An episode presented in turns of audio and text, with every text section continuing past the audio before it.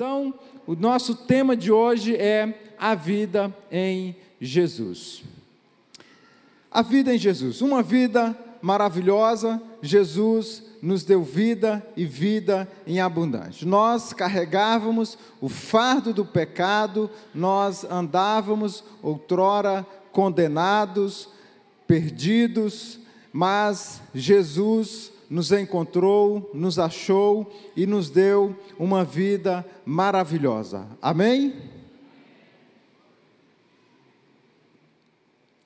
E hoje nós temos uma vida, uma vida deleitosa, uma vida abundante. Jesus nos deu essa vida. Mas, antes de tudo isso, nós pode, precisamos voltar lá no início e ver como tudo isso aconteceu. Deus criou o mundo e tudo o que nele há. Deus criou o homem, Adão e Eva, a sua mulher. Deus fez o homem de tal forma que ele tivesse liberdade de escolher amá-lo ou não. E Deus sabia que ele correria esse risco de ser rejeitado, mas ele não queria criar um robô. Deus criou o homem e deu essa liberdade de é, poder amar ou não. Deu essa liberdade para o homem, para o homem amar ou não amar a Deus. Ele deu essa liberdade para o homem, ele deu essa liberdade. Deus não queria criar um robô. Ele poderia muito bem criar o homem e designar o homem já para amá-lo, já querendo ou não querendo, esse homem vai me amar. Mas Deus não queria criar um robô e ele criou alguém que tivesse a liberdade de poder amar ou não. Ele quis criar um amigo, um filho, um herdeiro e tudo aquilo que ele possui. Criou o homem para amar e ser amado por ele. Deus nos criou para nos amar e provou esse amor quando deu o seu filho unigênito para morrer ali na cruz. Deus provou o seu amor desde a criação, Deus vem provando o seu amor para com o homem, para com a humanidade. E aí, e ele também nos criou para amarmos a Ele. Deus deu tudo para o homem, domínio total sobre tudo e uma vida maravilhosa no jardim. Mas Deus deu uma ordem para o homem. Está escrita lá em Gênesis, capítulo 2, versículo 16 e 17. Vamos ver o que, é que está escrito lá. De toda árvore do jardim comerás livremente, mas da árvore do conhecimento do bem e do mal não comerás, porque no dia em que dela comeres, certamente morrerás. Deus cria todas as coisas, coloca o homem ali no jardim, e aí dá essa instrução para ele: olha, tu pode fazer, pode comer de tudo, só não come dessa árvore. E o homem, então, está instruído, recebe a sua orientação de Deus, e de tudo ele pode comer, ele só não poderia comer daquela árvore do conhecimento do bem e do mal. E o homem, então, ele come, então, dessa fruta. Essa morte era não somente a física, mas também espiritual, a separação eterna de Deus. Infelizmente, Adão fez uma péssima escolha e, junto com Eva, sua mulher, desobedeceram a ordem de Deus e morreram espiritualmente. Eles escolheram a desobediência, desobedeceram a Deus e morreram espiritualmente. Adão e Eva escolheram esse caminho da desobediência, escolheram esse caminho, então, de comer aquilo que Deus tinha falado para eles não comerem. Eles escolheram, então, fazer aquilo que Deus tinha falado para eles não fazer, aquilo que Deus tinha deixado bem claro para eles não fazer, e eles fizeram. A partir daí, uma série de situações novas passaram a ocorrer, afetando diretamente os rumos da humanidade. Tudo de ruim que há entrou no mundo: o pecado, confusão, doenças, tristeza, dor e tudo aquilo que não presta passa então a entrar no mundo. E o pior, todos que nasceram de Adão estão destinados à separação eterna de Deus.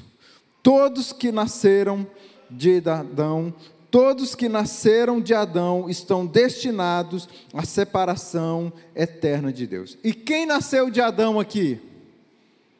Todos nós. Todos nós nascemos da descendência de Adão. Todos nós somos da descendência de Adão. Nós viemos dessa descendência de Adão. Todos nós viemos dessa natureza pecaminosa de Adão. Então nós somos estávamos destinados à separação eterna de Deus, a viver eternamente separados de Deus. Por causa de quê? Por causa da desobediência de Adão e Eva por causa da desobediência de Adão, de comer daquilo que Deus tinha proibido, de ter ele comido de algo que Deus tinha pedido para eles não comerem. E aí então, agora nós estamos destinados à separação eterna de Deus. Todos, todos. Olha o que a Bíblia diz em Romanos capítulo 5, versículo 12. Portanto, assim como por um só homem entrou o pecado no mundo, e pelo pecado a morte, assim também a morte passou a todos, a todos, a todos os homens, porque todos pecaram, todos pecaram. Então, por causa de, uma, de um ato de um homem, todos passaram a perecer, todos os homens a morte passou para todos os homens, a morte espiritual, a morte espiritual passou para todos nós. Todos nós estamos destinados a viver separados espiritualmente de Deus. Você está entendendo, queridos? Amém? Você está aqui comigo? Romanos capítulo 3, versículo 23. Pois todos pecaram e carecem da glória de de Deus. Todos, todos pecaram e carecem da glória de Deus. Romanos capítulo 3, verso 10 e 11. Não há justo, nem um sequer, não há quem entenda, não há quem busque a Deus. E Ezequiel capítulo 18, versículo 4 diz: A alma que pecar, essa morrerá. Então, o pecado, então, jaz à nossa porta, nós estamos destinados a viver separados de Deus, a viver destinados a viver separados de Deus, a viver espiritualmente longe, distantes de Deus, todos os homens, por causa de uma atitude de um homem. A atitude de um homem fez com que toda a humanidade perecesse. Então, como Adão pecou, todos morrem com ele, pois todos nasceram com a semente de Adão.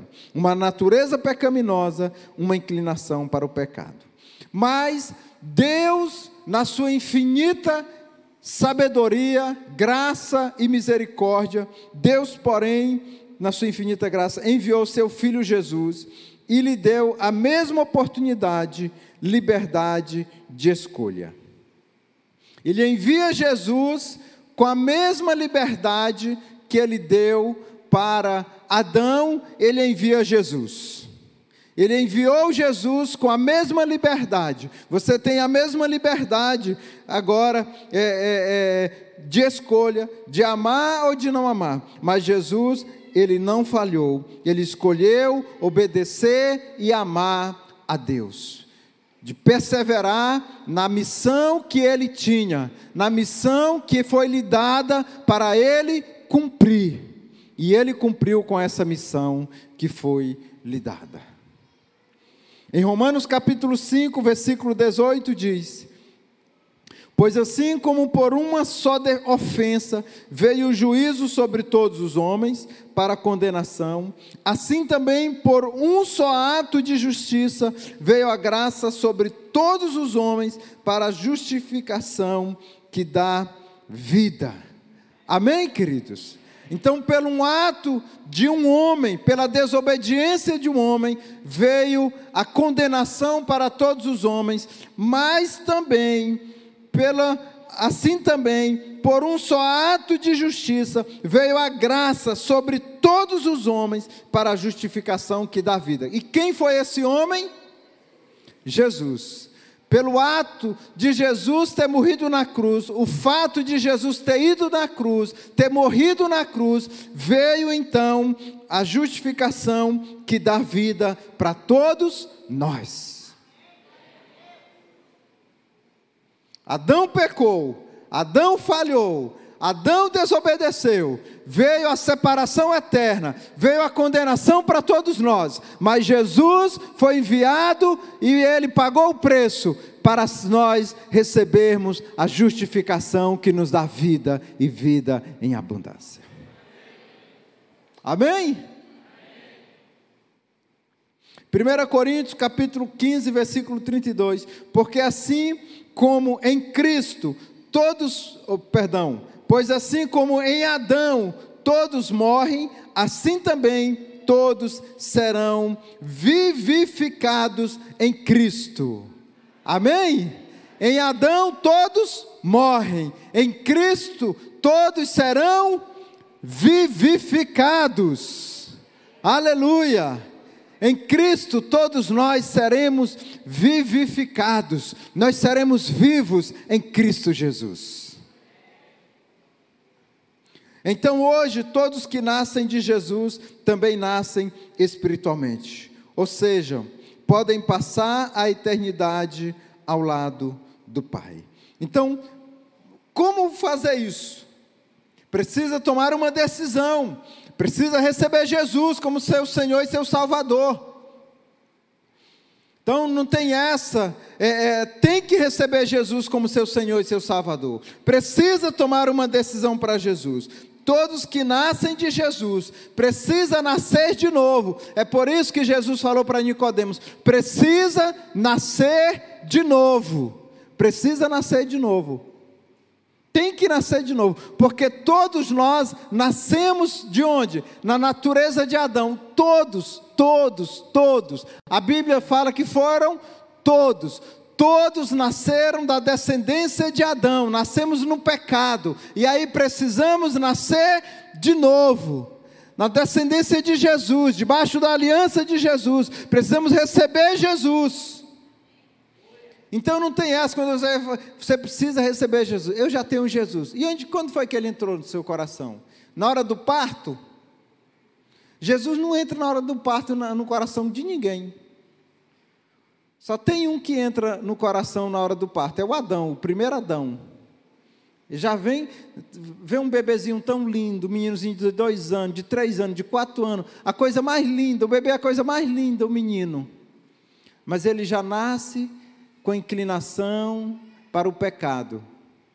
Ele já esconde, ele mente para a mãe. A coisa mais linda, o menino. Os olhos dele são azuis, verde, Lindo o menino. A mãe nunca ensinou ele, ele mentir. Ele nunca viu o pai mentindo, mas ele já quer mentir, o menino. De onde que ele aprendeu? Do Adão. A inclinação. Já veio com ele. Sabe, já veio com ele. Ninguém ensinou o menino a mentir. Já veio com ele. Já quer esconder, já quer mentir. Então já veio com ele. E aí os pais vão ter que desconstruir toda essa situação. Ensinar a não mentir. Se mentir, vai levar uma surra. Os psicólogos que estão aqui, que não bate, né? É só no bumbum, só para não maltratar, não. É só devagarinho. Só para doer um pouquinho, para ele não chorar muito. Chorar só um pouquinho. Ok, queridos? Então, precisamos receber com o coração se crê e com a boca se confessa que Jesus é o Senhor. Então precisa falar: Jesus, eu te recebo como meu Senhor e o meu Salvador. Aí quando você faz isso, aí ele entra. Abriu a porta do meu coração, eis que tu a porta e bate. Se tu abrir, eu entro. Quando fala isso, Jesus, eu abro, entra, aí ele entra. Mas quando não fizer, fica, hum, hum, ele já entrou. Entrou como que ele entra? Não entra. No parto ele não entra. Não, é porque o meu pai é crente a minha mãe é crente. Também não entra, não é, é cada um por si. Por exemplo, meus filhos, por exemplo, eu, nasci, eu não nasci no lar cristão, eu tive que receber Jesus como meu Senhor e meu Salvador. Os meus filhos nasceram no lar cristão, mas eles, se eles precisam receber Jesus, se eles quiserem morar no céu, porque a minha salvação é minha, só salva eu. eu recebi Jesus, só salva malha malha eu. Não salva mais ninguém. A minha conversão. Do meu filho, ele tem que falar: Jesus, eu te recebo como meu Senhor, meu Salvador. Aí ele vai. E os dois já tomaram a decisão dele. O Azaf, a Isabel, já receberam Jesus como seu Senhor e seu Salvador. E agora o que, é que eles têm que fazer? Perseverar no caminho. Perseverar, perseverar, perseverar. Continuar. Até o dia da morte deles. E em nome de Jesus eles nunca vão desviar. Amém, queridos? Assim como Deus deu livre-arbítrio para o primeiro homem criado, ainda nos dá hoje essa mesma liberdade. Deus não quer obrigar ninguém a morar com Ele eternamente. Nós podemos escolher a vida ou a morte. Então você tem o livre-arbítrio. Ele nos dá o livre-arbítrio de escolha. Então você escolhe a vida ou a morte, Jesus ou não Jesus. Você escolhe. Precisamos nascer do segundo Adão. O que fazer para isso acontecer? João capítulo 1, versículo 12. Mas a todos quanto receberam, deu-lhes o poder de serem feitos filhos de Deus, a saber, os que creem no seu nome. Então a primeira coisa é crer nele de todo o coração. Não somente acreditar que ele existe, pois até os demônios creem nele. É mais do que acreditar, é ter fé, é confiar. É, é, é para confiar é preciso conhecê-lo, e para conhecê-lo é preciso recebê-lo. Então, queridos, é, sabe, é crer em Jesus de todo o seu coração. Você crê em Jesus? Você crê, até os demônios creem que Ele existe. Não é se crer, ah, eu creio que Deus existe. Ai, levanta, ai meu Deus. Não, não é nesse crer que Ele existe. Sabe? É ter relacionamento com Deus. Crer de relacionamento, de ter vida. Conhecer, conhecer. Para confiar é preciso conhecê-lo. Como se conhece a Deus? Desenvolvendo relacionamento. Nós, nós conhecemos a Deus através da palavra de Deus. A Bíblia é a palavra de Deus. Quem quer conhecer a Deus, pega a Bíblia e vai ler a Bíblia. A Bíblia, aí você conhece a Deus através da Bíblia. Você conhece a Deus através da palavra de Deus. Então pegue a Bíblia, leia a Bíblia, leia a Bíblia todos os dias, folheie essa Bíblia, leia a Bíblia, coma essa Bíblia, aí você vai conhecer a Deus. Desenvolva a sua vida de oração diária, todos os dias, orando, buscando a Deus, aí você vai conhecer a Deus. Aí você vai passar a crer em Deus de todo o seu coração. Amém, queridos? Não é só crer, ah, eu creio em Deus, eu creio que Ele existe. Não é crer que Ele existe. Nisso até os demônios creem. Tiago capítulo 2, versículo 19. Você crê que Deus é um só? Faz muito bem. Até os demônios creem e tremem. Então não estou falando de crer. De crer porque crê. Eu estou falando de relacionamento, de vida com Deus de desenvolver intimidade com Deus. A outra coisa é recebê-lo no seu coração. Recebê-lo no seu coração como Senhor e Salvador. Significa que você fará isso voluntariamente. Você vai precisar decidir. Como Adão, você pode escolher a vida ou estar para sempre separado de Deus. Você também pode escolher receber Jesus no seu coração ou dizer: Não quero, não estou preparado. Quando ficar mais velho, deixa para amanhã, deixa para depois, vou fazer isso amanhã. Você pode adiar de receber Jesus como Senhor e Salvador da sua vida. E eu encorajo você, não adie.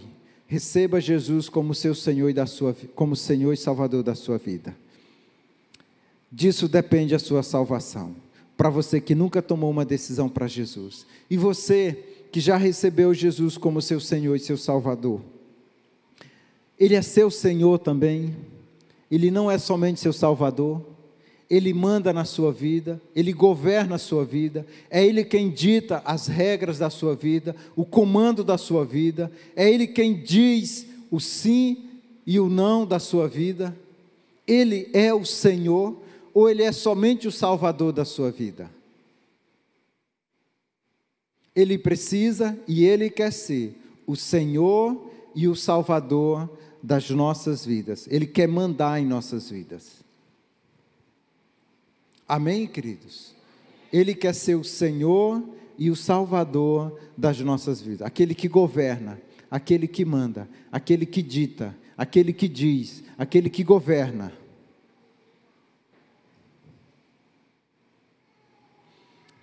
Arrepender-se dos seus pecados. Todos pecaram e precisam se arrepender. Então, reconhecer, eu preciso.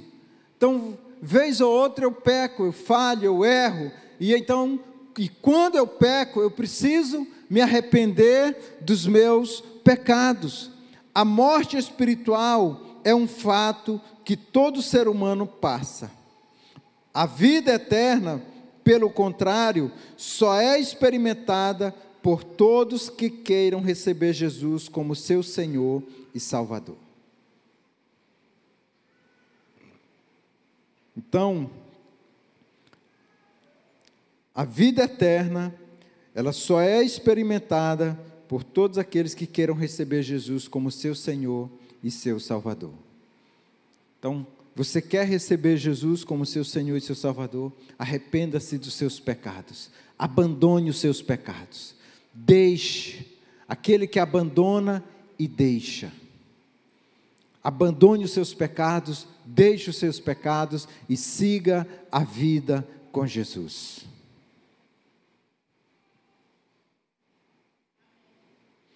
Eu era um pecador por ser filho de Adão.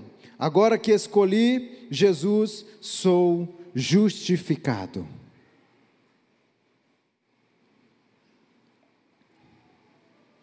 Não tenho mais a natureza de Adão, eu nasci de novo. Aleluia. Eu nasci de novo, eu não tenho mais aquela natureza pecaminosa, aquela natureza que fazia parte de mim, aquela natureza que estava inclinada para fazer o que era mal, para fazer o que era errado. Agora não tenho mais essa natureza de Adão, fui redimido,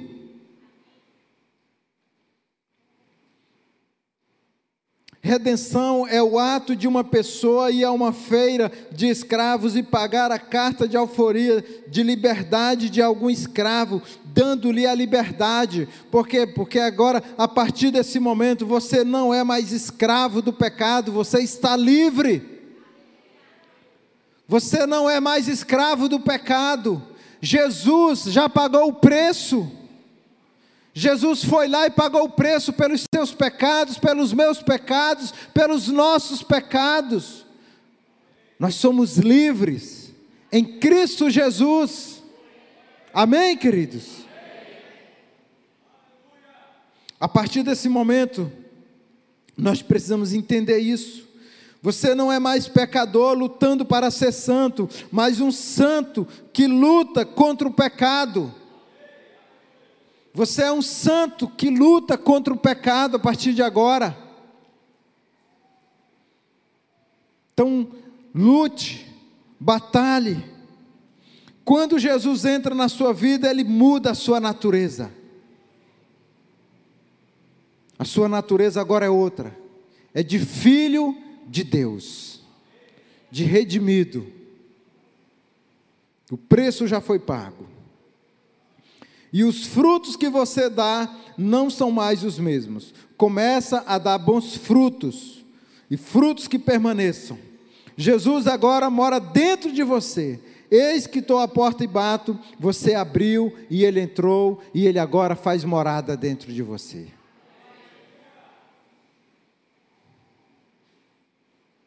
Seus pecados foram perdoados.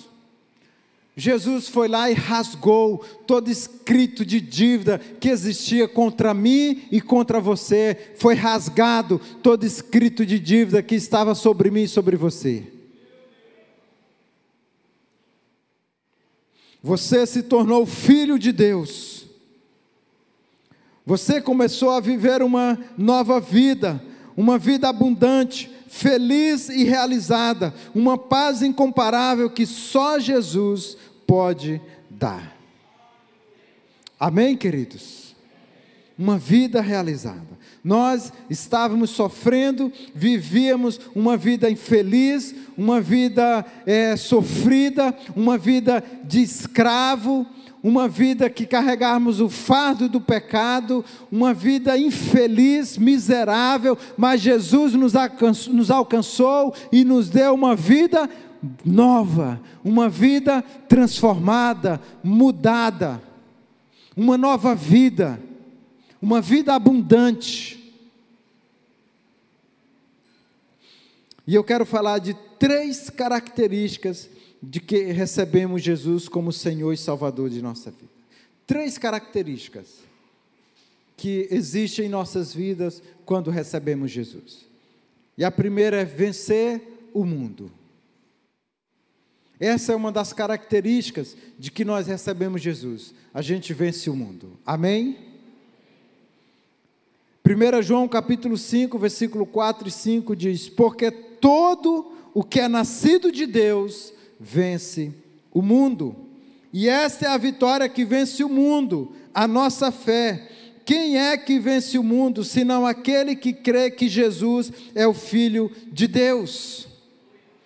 Quem é que vence o mundo? A nossa fé, queridos. Porque todo que é nascido de Deus vence o mundo. Todo que é nascido de Deus vence o mundo. O mundo não pode ser uma atração, um atrativo para nós. O mundo não pode fazer parte mais da nossa vida.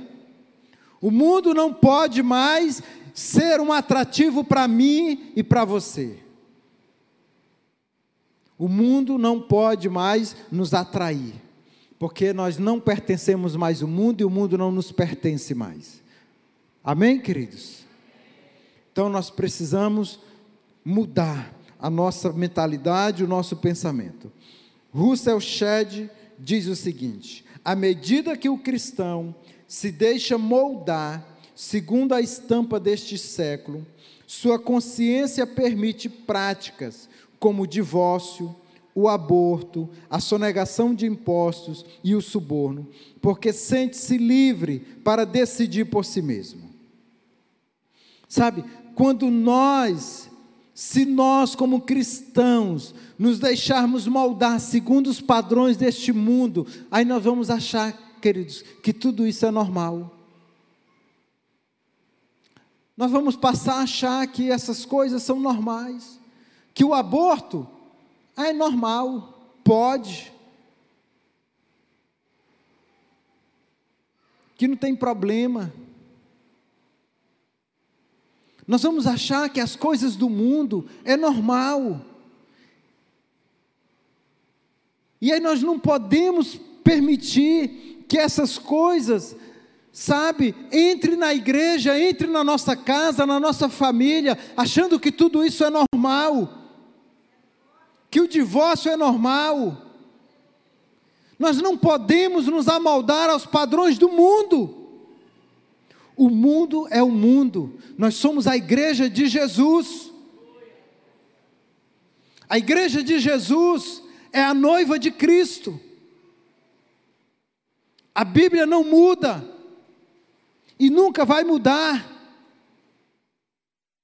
A Bíblia é a palavra de Deus.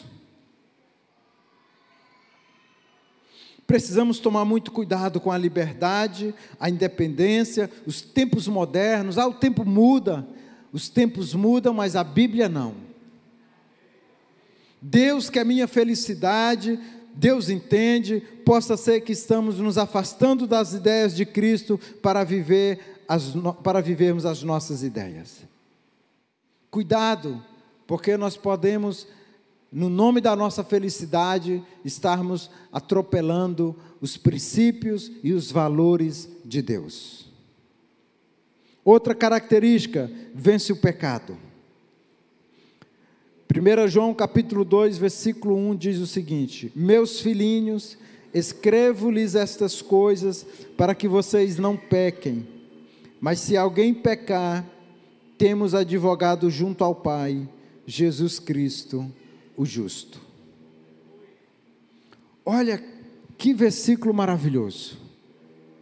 Meus filhinhos, escrevo-lhes estas coisas para que vocês não pequem.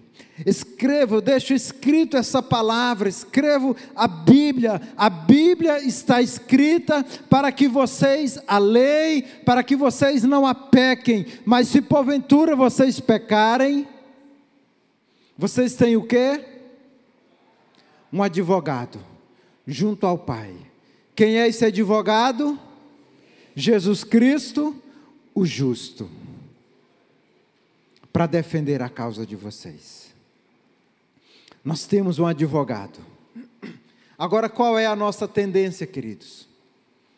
A nossa tendência é fazer como Adão. Adão, quando pecou, ele se escondeu de Deus. A nossa tendência, muitas vezes, é quando nós pecamos, é se esconder de Deus, é fugir, é não querer vir para a igreja, é não querer ir no discipulado, é não querer ir na célula, mas esse versículo está dizendo o quê? Se pecar, corra para Jesus. Se pecar, corra para Jesus. Escreva essas coisas para não pecar, mas se pecar, corra para Jesus. Que nós possamos entender isso. Se eu pecar, eu devo correr para Jesus, porque Ele é o meu advogado e Ele vai advogar, Ele vai me defender, Ele está comigo e Ele é justo e fiel. Não podemos ser escravos do pecado. O pecado deve ser um acidente, mas se alguém pecar, temos um advogado. Não deve ser termos o pecado como estimação na nossa vida. E a terceira característica e a última aqui para encerrar é andar em amor. Andar em amor. Nós precisamos, como cristãos, como igreja do Senhor, andar em amor. 1 João capítulo 4, versos 7 e 8 diz: Amados, amemo-nos uns aos outros, porque o amor procede de Deus, e todo aquele que ama é nascido de Deus e conhece a Deus. Quem não ama não conhece a Deus, pois Deus é amor. Que versículo forte, queridos. Você está de mal com alguém? Você está brigado com alguém? Você não fala com o irmão, não fala com seu pai, com sua mãe, com a cunhada, com o tio? Está é, tá brigado com alguém que você não fala? Senhor, pesa a tua mão sobre aquele infeliz. Senhor, faz isso com aquele lá. Senhor, pesa a mão sobre ele, ele vai pagar até o último centavo. Misericórdia, olha a oração do crente. Libera perdão, Senhor está perdoado. Procure essa pessoa, converse com ela, restaure o relacionamento. Olha o que a Bíblia diz, queridos. Amemos nos aos outros, porque o amor de Deus, o amor procede de Deus, e todo aquele que, é, que ama Todo aquele que ama é nascido de Deus e conhece a Deus. Quem não ama não conhece a Deus, pois Deus é amor. Olha esse outro versículo aqui, 1 João capítulo 4, versículo 19 e 20. Nós amamos porque Ele nos amou primeiro. Se alguém disser, amo a Deus, mas odiar o seu irmão, esse é mentiroso. Pois quem não ama o seu irmão a quem vê, não pode amar a Deus a quem não vê. Então, restaure o seu relacionamento com a pessoa com quem você está de mal e viva a vida cristã, viva a vida do Evangelho em nome de Jesus. Amém? Vamos ficar de pé.